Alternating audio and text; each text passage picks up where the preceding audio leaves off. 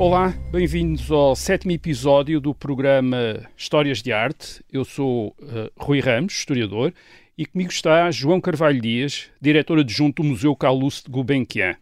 Este programa é quinzenal e resulta de uma colaboração entre o Museu Calouste de Gulbenkian e a Rádio Observador.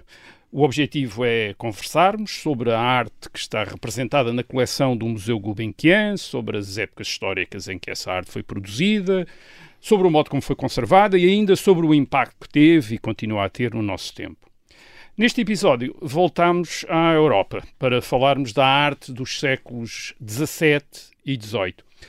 Antigamente, antigamente havia o hábito de contrastar estes dois séculos de uma maneira bastante radical. O, o, século XVII ainda seria uma época de fé, de guerras religiosas, e o barroco seria a sua arte típica. E o século XVIII seria uma época da razão, da ciência, o século das luzes, a preparação das revoluções, como a americana e a francesa, e a sua arte uh, seria o neoclassicismo. Uh, creio que este contraste já não será hoje aceito. O século XVII teve revoluções, como a Revolução Gloriosa Inglesa, e o século XVIII teve intensos revivalismos religiosos, como o Great Awakening protestante na América do Norte. Eu creio que, é, que, seria mais interessante ver os séculos XVII e XVIII como séculos de conflito e de debate na Europa, uh, de conflito através do confronto entre grandes potências como a França, a Espanha ou a Áustria, uh, e de debate, uh, debate entre grandes concepções do mundo, como aquelas que se inspiravam na tradição religiosa cristã e as outras que, se, que invocavam a ciência natural ou a etnografia do mundo colonizado pelos europeus destes confrontos, destes debates, resulta, resultou uma Europa mais plural e aberta, uh, uma Europa que está a integrar o resto do mundo através do comércio, da colonização, a aumentar a sua própria produção de alimentos e a desenvolver sociedades muito prósperas. E isso é interessante para a arte, porque muitos artistas puderam produzir pintura, uh, escultura, orivesaria, cerâmica, com um apuro crescente e para públicos cada vez mais diversificados e sofisticados. Uh, este é o, estes são os séculos em que a arte deixa de estar sujeita simplesmente ao gosto dos patronos tradicionais, os grandes príncipes, os, uh, as grandes figuras da Igreja, e passa a ser escrutinada por uma classe de críticos que a discutem em publicações. Não, não quer isto dizer que os artistas desta época sejam os melhores de sempre, uh, mas provavelmente nunca tinha havido antes tantos bons artistas na Europa. Enfim, parece-me que isto é talvez mais importante para compreender a arte destes dois séculos do que o contraste escolar dos estilos eh, barroco, neoclássico, etc. O, que lhe parece, João Carvalho Dias? É, estou completamente de acordo com, relativamente aos perigos da compartimentação dos chamados períodos. Um, e isso eh, é tão válido para a história como para a história da arte. Uh, temos de ter presente as questões culturais uh, e das mentalidades que acompanham a sociedade em todos estes períodos que muito convenientemente organizámos em séculos ou décadas, aos quais atribuímos rótulos, uh, o que de alguma forma nos ajuda a situá-los na linha do tempo e torna o discurso mais, mais fluido, mais fácil, mas nem sempre o mais fácil é o mais adequado. Exatamente.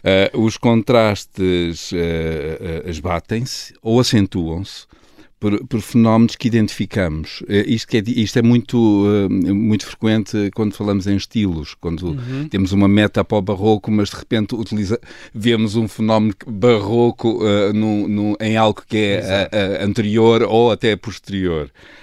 Um, a, a, arte, a arte europeia ela tem um, efetivamente uma, uma, uma linha condutora que de alguma forma vem desde a antiguidade uh, e que só é verdadeiramente posta em causa pelo modernismo, uhum. uh, pelas vanguardas porque efetivamente as, as, vanguardas não querem olhar para o passado, não é?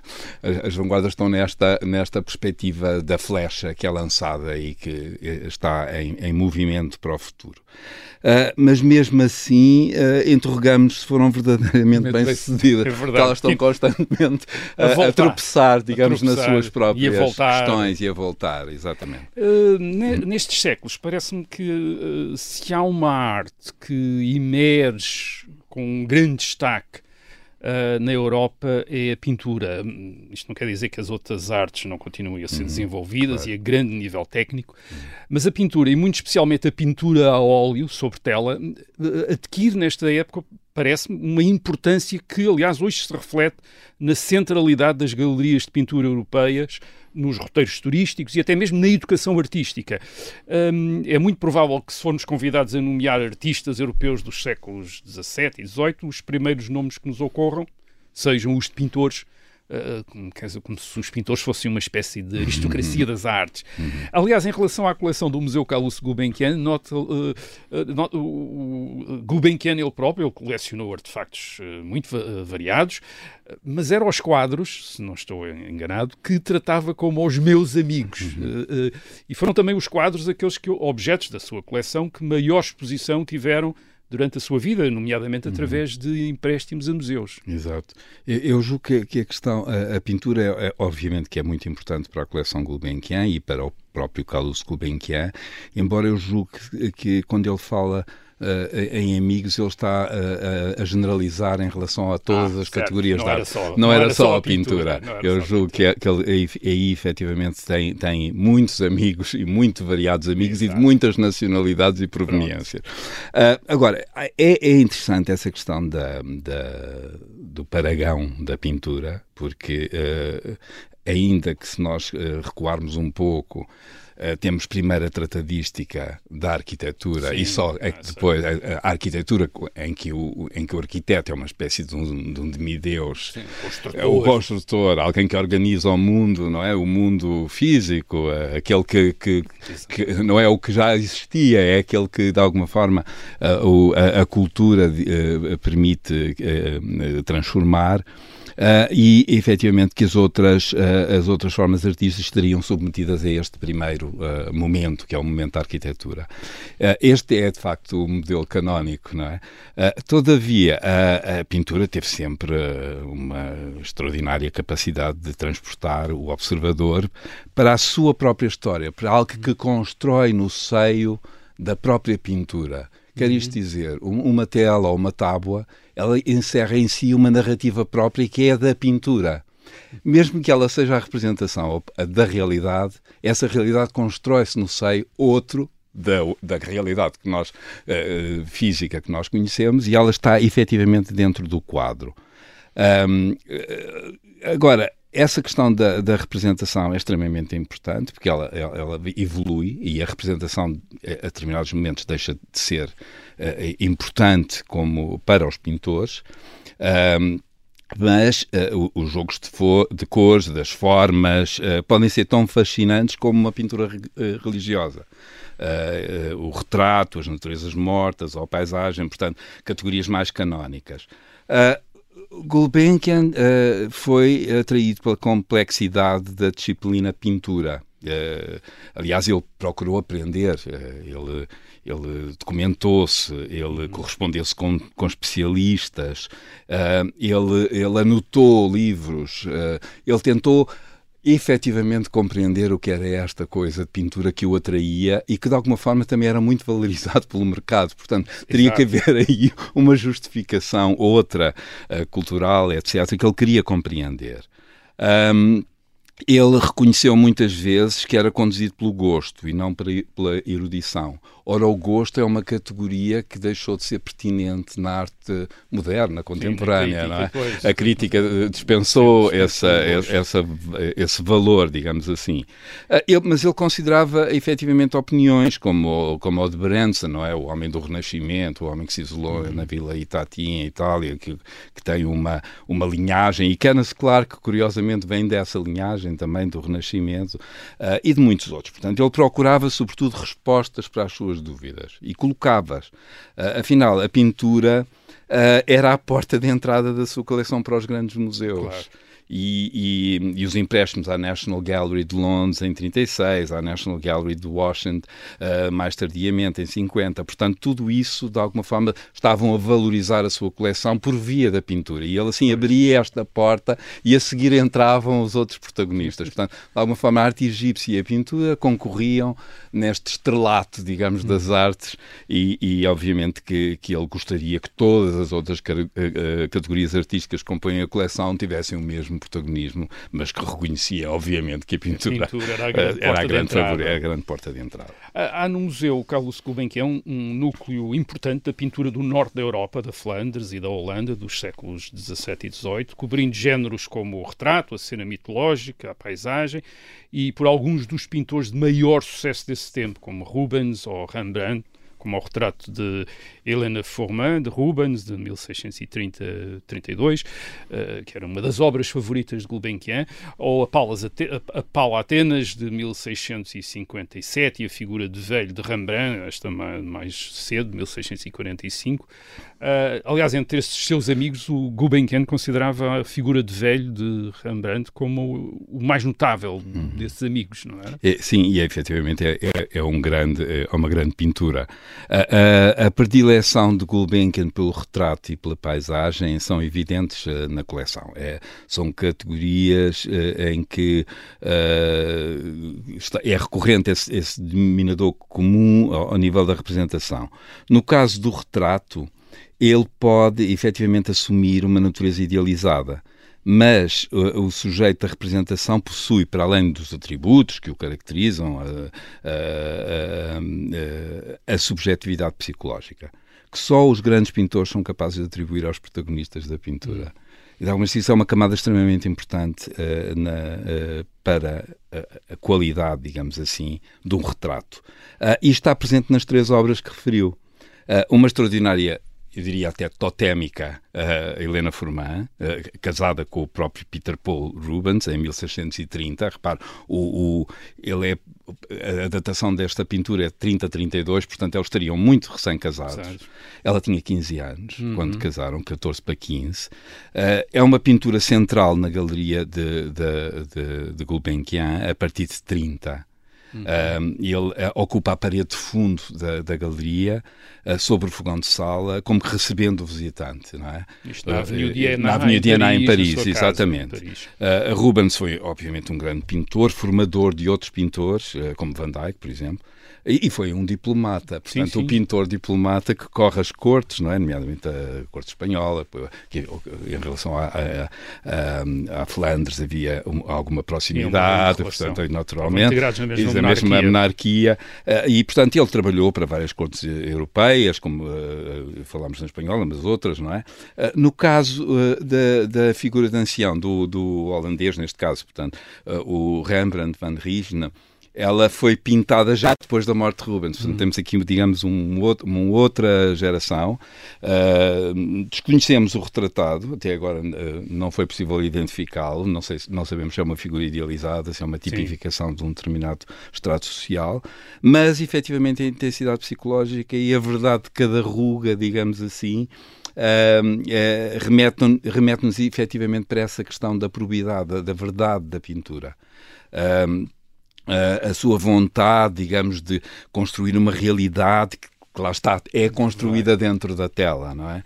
Uh, uh, por último, a, figura mitológica, uh, que, também de, do Rembrandt, mas trabalhando com a oficina, portanto não exclusivamente do Rembrandt, a deusa Palas Atena, tem como base um modelo real.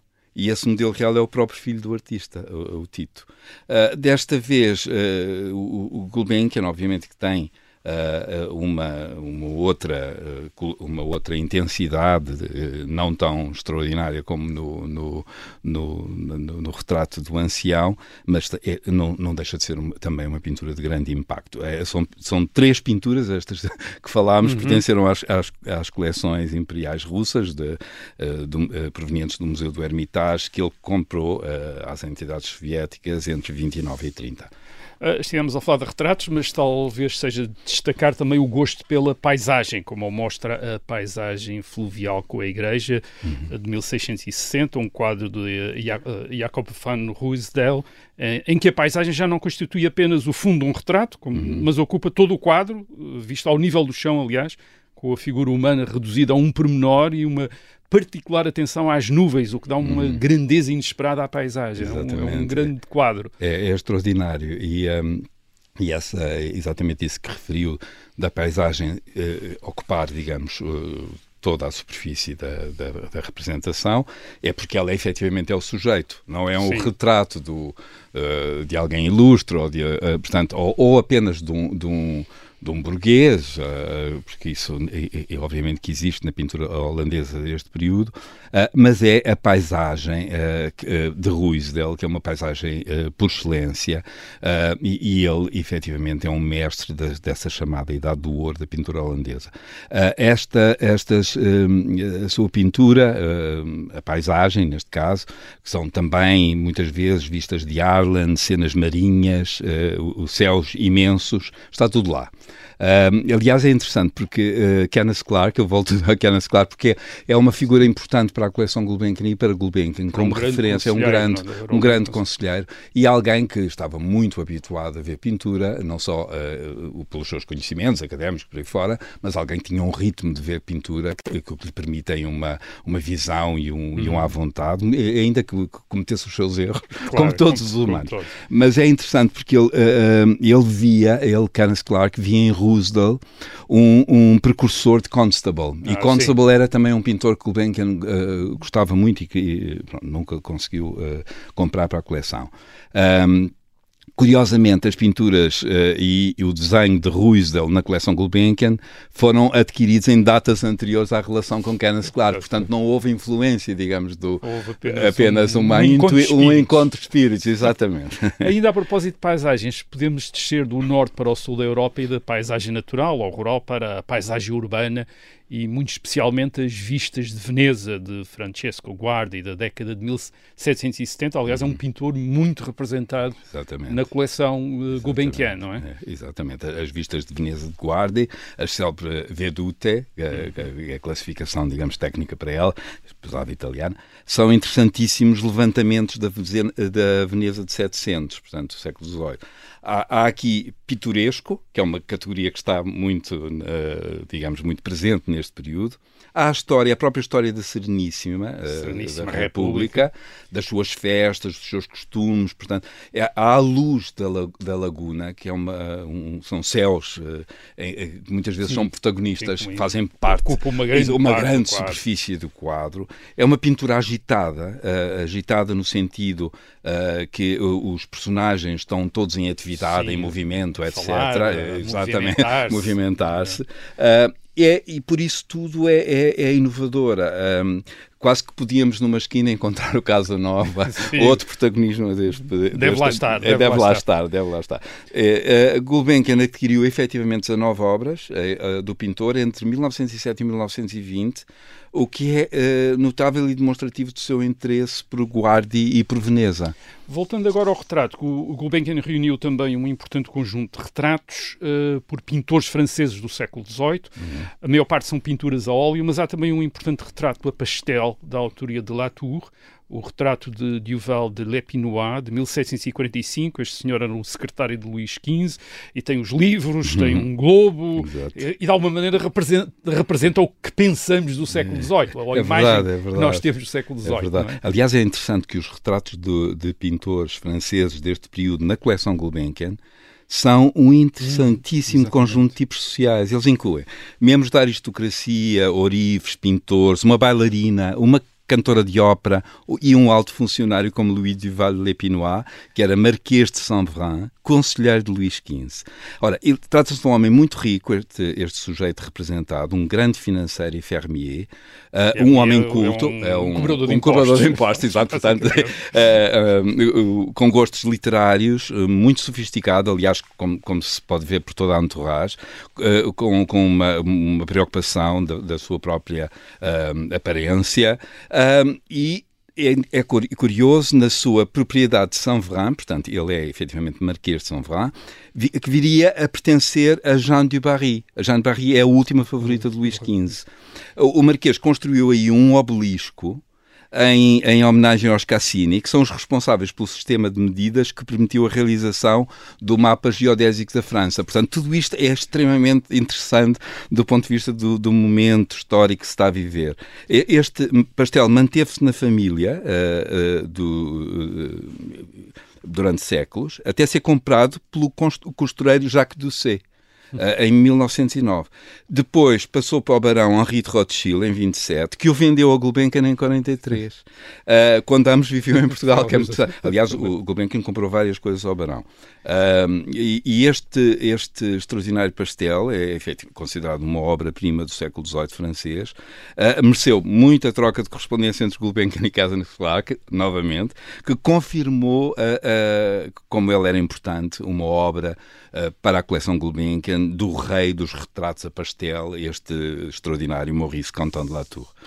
Obrigado ao João Carvalho Dias. Voltaremos daqui a 15 dias para falarmos de outras artes uh, da Europa dos séculos XVII e XVIII, uh, representadas na coleção Gulbenkian. Até lá e contamos consigo.